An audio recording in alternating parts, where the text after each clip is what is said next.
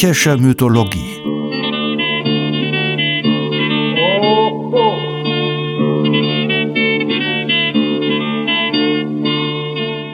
Helgas nützlicher Podcast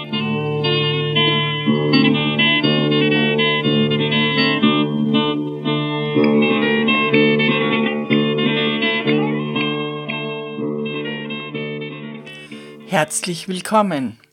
Ich freue mich, dass ihr wieder dabei seid in der Welt der griechischen Mythologie. In dieser Folge setzen wir mit den merkwürdigen Geburten fort. Wir beschäftigen uns vor allem mit den Erinien, den schrecklichen Rachegöttinnen. Die Erinien werden von der Erde ausgetragen. Sie wachsen also heran wie Kartoffeln. Im Falle Aphrodites war die Gebärmutter ja das Meer. Wir hatten aber schon eine Schwangerschaft in einem Baum, den Magen des Vaters. Wir werden auch noch von einem Schenkel und dem Kopf als Ersatzgebärmutter hören. Als Geburtshelfer dienten schon ein Eberzahn, die schaukelnden Meereswellen oder ein Brechmittel. Wir werden noch einen Hammerschlag kennenlernen, der die Geburt einleitet, oder die Verkündung einer Geburt, die die Geburt erst auslöst. In der griechischen Mythologie gibt es eine Göttin der Geburtshilfe. Ihr Name ist Eileithia. Sie war ein Kind des höchsten Paares auf dem Olymp. Zeus zeugte sie mit seiner Gattin Hera. Hera missbrauchte ihre mütterliche Macht bisweilen, um ihre Tochter Eileithia für ihre Racheaktionen einzuspannen. In diesem Fall war die Lage folgende. Zeus hatte sich eine Liebesnacht mit der getreuen Alkmene erschlichen, indem er ganz raffiniert die Gestalt des abwesenden Ehemanns annahm. Darauf wird Hera zornig und sie kennt kein Mitleid mit dem unschuldigen Opfer. Sie befiehlt ihrer Tochter, wenn Alkmene in die Wehen komme, sie leiden zu lassen und die Niederkunft zu hintertreiben. Eileithia setzt sich also gehorsam vor die Tür der Gebärenden, kreuzt Arme, Finger und Beine und verhindert so die Geburt. Alkmene liegt schon acht Tage in den Wehen und leidet Unmenschliches. Zum Glück hat sie aber eine aufmerksame Dienerin. Diese beginnt, die Zusammenhänge zu durchschauen. Sie stürmt freudig aus der Kammer und ruft Beglückwünscht meine Herrin, einen schönen Knaben hat sie geboren. Ungläubig lässt Eileithia die Arme sinken, und schon öffnet sich der Schoß ihrer Herrin, und Herakles ist geboren. Dieser Dienerin, ihr Name ist Galinthias, ist Herakles sein Leben lang dankbar und stellt ihr Bild zur Verehrung auf. Aber kommen wir zu Geburten, die noch vor der Zeit von Zeus und Hera stattfanden und in denen also auch Eileithia noch keine Gestalt angenommen hatte. Wir erinnern uns, Kronos schnitt Uranos, seinem Vater, die Schamteile ab und schleuderte sie ins Meer, worauf sich der Samen, das Blut und Wasser mischten und Aphrodite gezeugt wurde. Beim Wurf in das Meer aber fielen Blutstropfen auf die Erde, und die Erde wurde vom Blut schwanger und gebar die grauenerregenden Erinien, die Furien, wie die Römer sie nannten. Meist werden sie als Dreizahl angesprochen, es können aber auch mehr sein.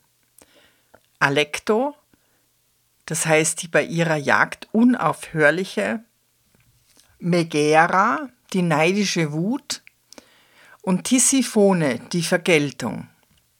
Sie wird auf griechischen Amphoren häufig mit Hundekopf und Fledermausschwingen dargestellt. Die jungfräulichen Erinien nannten die Unterwelt ihr Zuhause. Vom Erebos aus hörten sie es, wenn jemand sie um Rache anrief. Ihr Geruch war fürchterlich, ihre Haut war schwarz, ihre Kleider grau, ihre Haare waren Schlangen. Ihren scharfen Augen entging nichts, und aus ihnen floss Blut. Sie können Feuer schnauben, auch aus ihren Gewändern und Haaren schlagen Flammen. Ihr Atemhauch ist giftig, ihren Speichel träufen sie auf die Erde nieder, der bewirkt Misswuchs, Krankheit, Seuchen oder Tod. Homer spricht sie an als in dunklem Gewölk schreitend. Sie sind aber auch die plötzlichen, die rasenden, die schnellen, die den Übeltäter rasch strafen und hinwegraffen, wie eine schwarze, rasch dahinfahrende Wolke. Sie schwingen sich eilend durch den Äther und erfassen den Bösen wie ein Raubvogel, von oben herabspringend. Attribute sind russende Fackel und Peitsche, mit denen sie die Opfer vor sich hertreiben. Sie versetzen den Verfolgten in Wahnsinn, vornehmlich durch die schrecklichen Peitschenhiebe. Sie brüllen wie Stiere und bellen wie Hunde, auch im Schlaf. Und so wie Hunde nehmen sie die blutige Spur des Opfers auf, um es zu hetzen. Liegt es endlich am Boden, schlürfen sie sein Blut. Vieles von ihnen ist auf das Bild unserer Hexe übergegangen. Aber was war nun die Aufgabe der Arinien? Wer waren ihre Opfer? Die Arinien gehören zu den ältesten und ehrwürdigsten Göttinnen, älter als die Olympia. Und deshalb sind sie auch mächtiger und ihnen gebührt der Vorrang. Sie sind Todesgöttinnen, Schicksalsgöttinnen, Strafgöttinnen, aber vor allem Rachegöttinnen. Ihrer urtümlichen Natur nach verteidigen sie die Ordnung, die dem sozialen Gefüge zuallererst Bestand verleiht, die Familienverhältnisse, die Pflichten gegenüber den Eltern und nächsten Blutsverwandten sowie die Grenzen, die dem Menschen als solchem gesetzt sind. Sie hüten also die Familie, die Ordnung, die menschliche Gesellschaft. Sie treten auf den Plan, wenn die Pflichten, die diese Ordnungen aufrechterhalten, schwer verletzt werden. Bei Homer müsste Telemach die Rache der Erinien fürchten, wenn er seine Mutter aus dem Haus wiese. Meleagros erschlägt seinen Bruder und die Rachebitte der Mutter wird von den Erinien erhört. Ödipus Leiden rühren von den Erinien seiner Mutter her und Agamemnon fällt laut Clytemnestra den Erinien der geopferten Iphigenie anheim, um nur einige Beispiele zu nennen. Das bekannteste Opfer aber ist Orest. Ihn stürzt das Schicksal in einen unauflösbaren Konflikt. Seine Mutter hat seinen Vater ermordet, also muss er seinen Vater rächen. Rächt er aber seinen Vater, werden ihn die Erinien der Mutter hetzen. So passiert es auch. Orest tötet die Mutter, getrieben von den Erinien des Vaters, aber das schert die Erinien der Mutter nicht. Muttermord ist Muttermord und Orest wird wahnsinnig. In der Orestie des Aeschylos sieht Cassandra Orests Schicksal voraus hat Menschenblut geschlürft, der Eumeniden schwesterliche Schar, verscheucht sie keiner mehr. Sie harren im Gemach, sie lagern vor den Kammern, singen den Sang von Schuld, mit der es anhub, und der Reihe nach bespeien sie den Bruder. Die Erinien rächen aber nicht nur schwere Bluttaten, wiewohl das ihr Hauptgeschäft ist, sie wachen auch über die schwachen Mitglieder der Gemeinschaft. Sie halten ihre Hand über Fremde und Bettler, sie wachen über die Einhaltung des Eides und schützen beschworene Verträge. Sie wachen auch über die Ordnungen der Natur.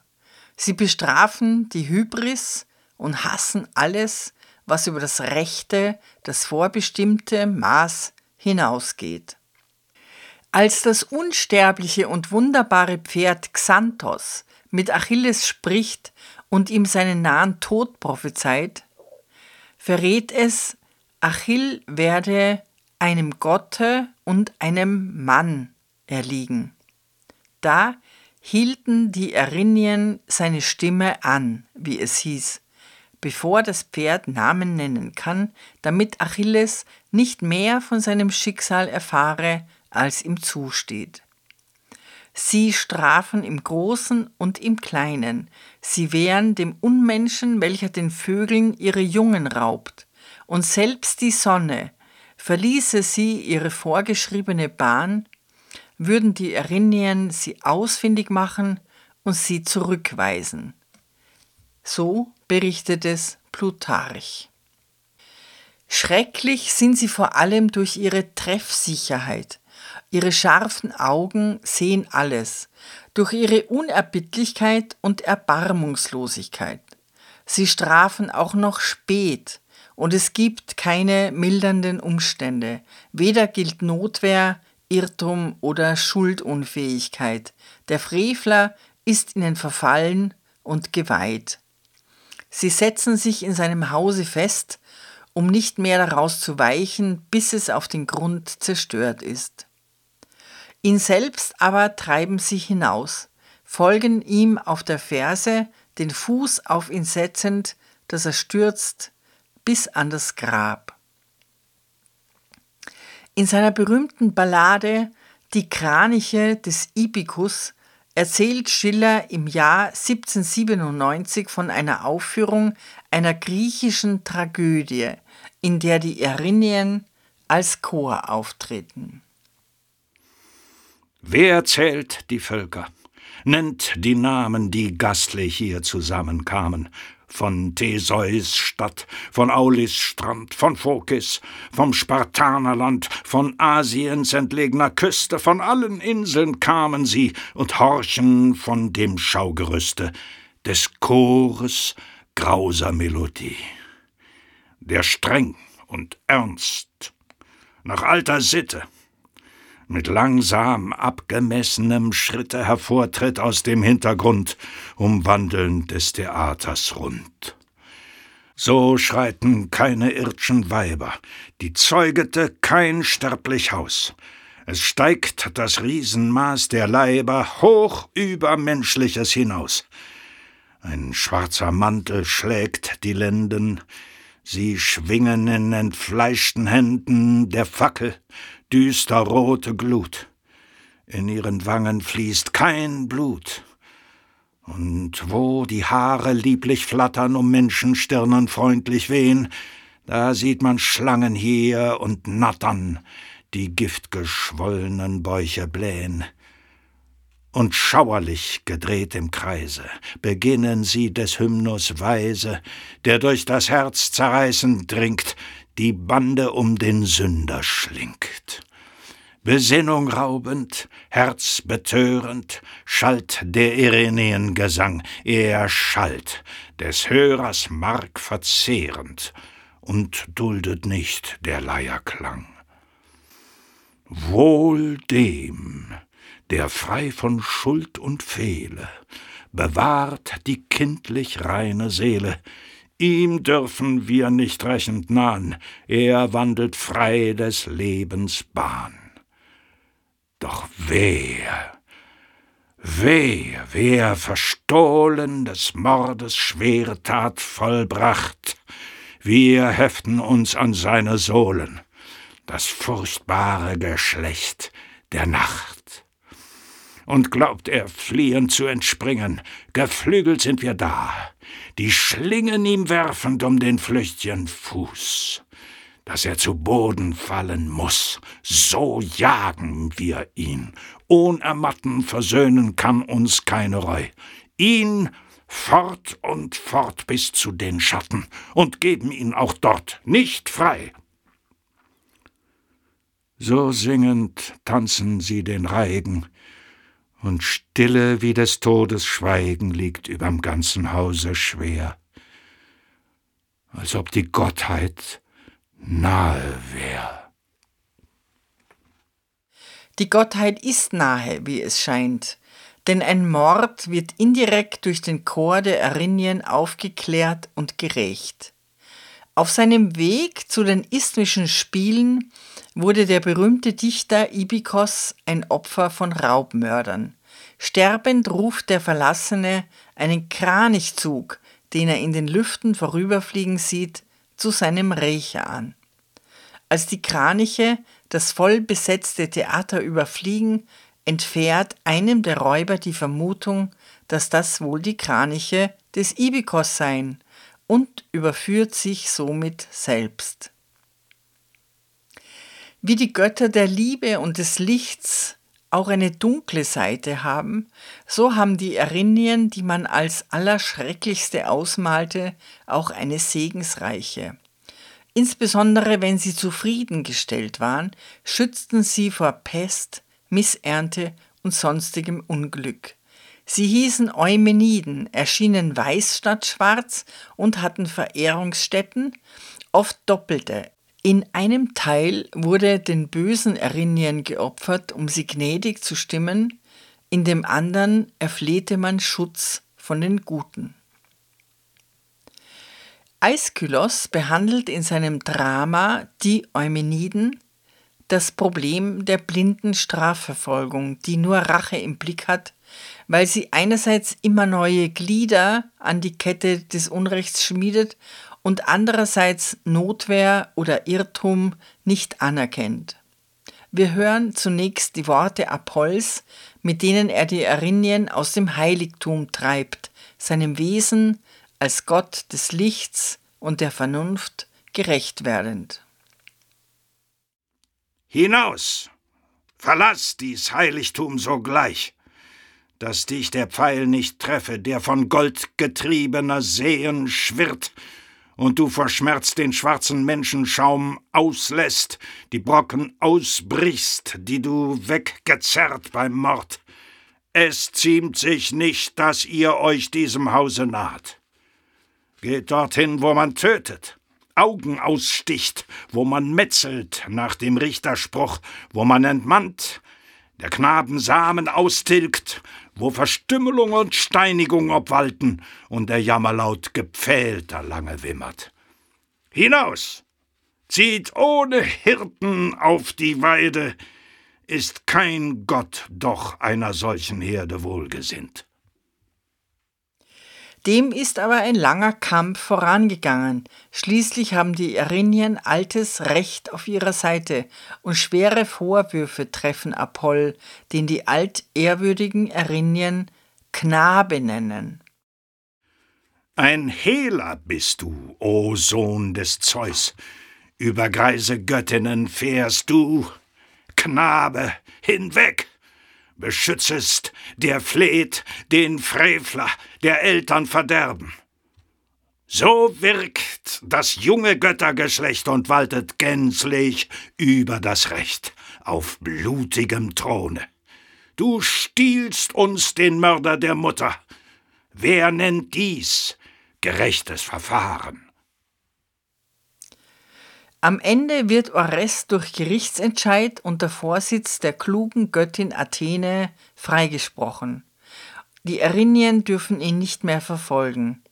Athene kann die Erinien trotz ihrer schweren Niederlage gnädig stimmen, so dass es im Schlusschor heißen kann Nie mehr trinke der Boden das schwärzliche Blut solcher Rachgier. Keine wechselmordende Schuld Nie mehr blutig zerrütte die Stadt. Gemeinsame Freude, Gleiches mit allen zu lieben, zu hassen, das Gleiche, das heilt vielen Gram der Sterblichen.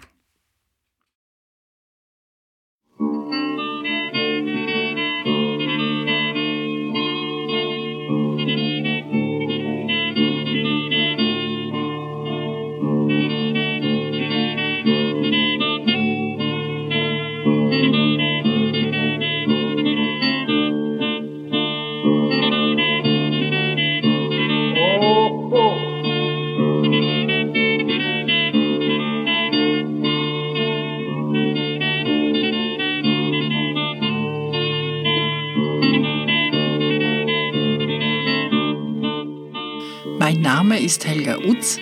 Ich unterrichte in Wien an der Universität für angewandte Kunst und ich bin von Haus aus Musiktheaterdramaturgin.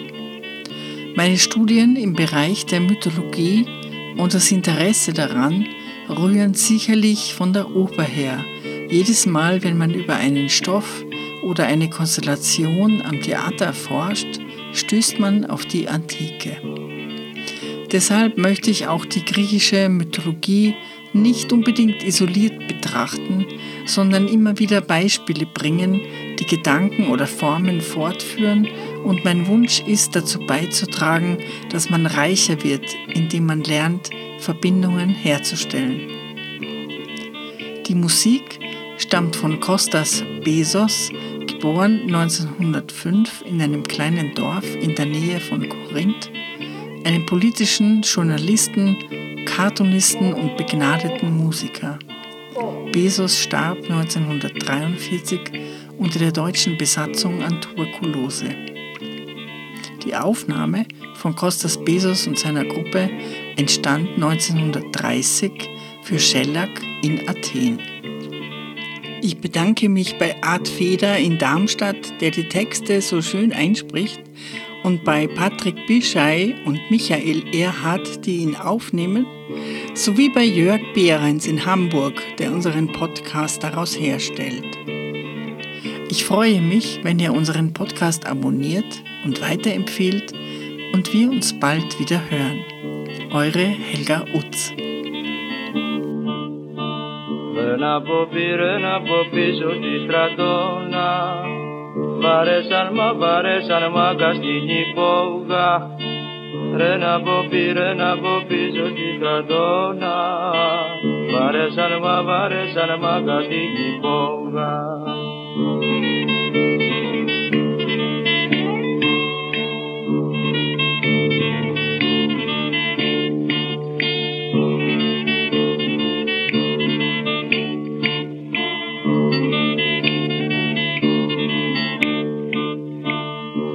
ένας μπαμπένι, ένας μπάτσος με το κουπιό. Και ρίχνει μου και ρίχνει μου σμούλα στο ρούχο. Μπαίνει ένας μπαμπένι, ένας μπάτσος με το κουπιό. Και ρίχνει μου και ρίχνει μου σμούλα στο ρούχο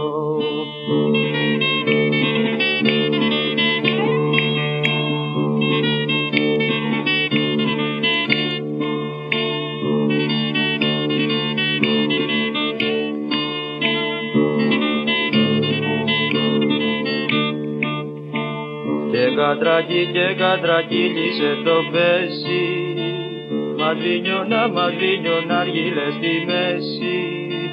Και κατρακί και κατρακύλισε το πέσι Μαδρίνιωνα, μαδρίνιωνα αργύλε στη μέση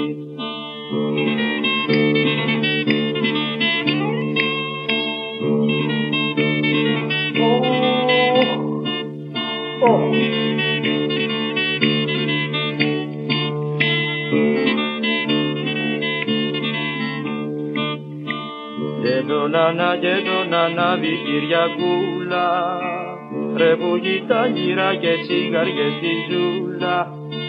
Και τον ανά και τον ανάβει Κυριακούλα Ρε που τα λίρα και τσιγαριές στη ζούλα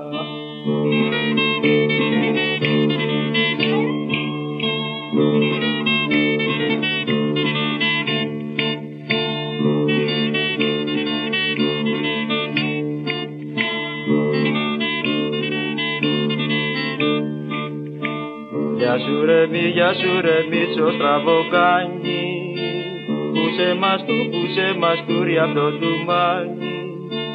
Γεια σου ρε μη, γεια σου ρε μίτσο στραβοκάνι Πούσε μας του ρε, πούσε μας του ρε αυτό του μάνι.